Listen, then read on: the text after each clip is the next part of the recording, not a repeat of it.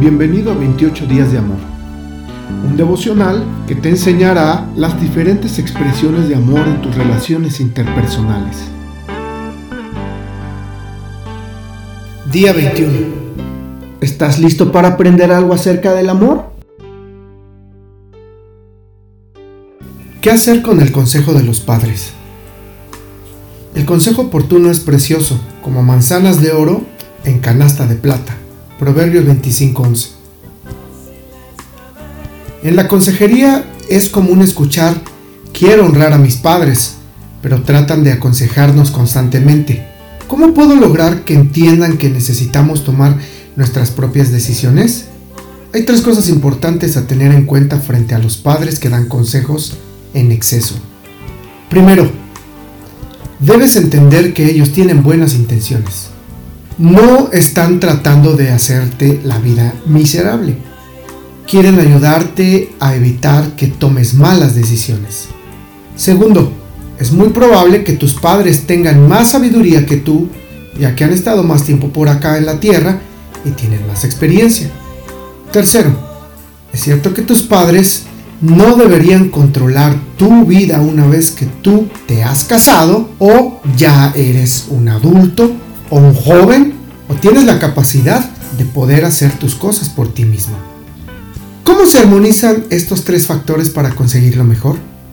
Pide consejo a veces a tus padres antes de que ellos te lo den. No descartes de inmediato su consejo. A menudo puede ser beneficioso. Después de todo, el libro de Proverbios elogia el consejo oportuno y apropiado. Luego pide a Dios sabiduría. Analiza el asunto en tu interior, en tu corazón, y toma la decisión que consideres mejor. Si tus padres se oponen, dile a tus padres que valora su aporte y que te resulta útil, pero que harás lo mejor para ti y si estás casado, para tu familia. Con el tiempo ellos llegarán a considerarte más cada día como un adulto responsable y respetar tu sabiduría. Oremos. Padre, gracias por los padres que se interesan por nosotros aun cuando ya somos adultos, aun cuando ya tenemos nuestra familia, y que quieren que tomemos buenas decisiones para nuestro matrimonio, para nuestros hijos, para nuestro presente y futuro. Por favor, danos la sabiduría para evaluar con cuidado el consejo de ellos y buscar tu guía específica para nosotros. En el nombre de Jesús. Amén.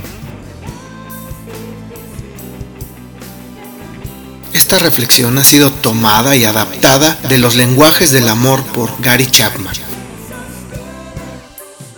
Síguenos en todas nuestras redes sociales de Casa de Adoración Pachuca, un lugar de entrega total. Y recuerda que tu corazón es la casa de adoración.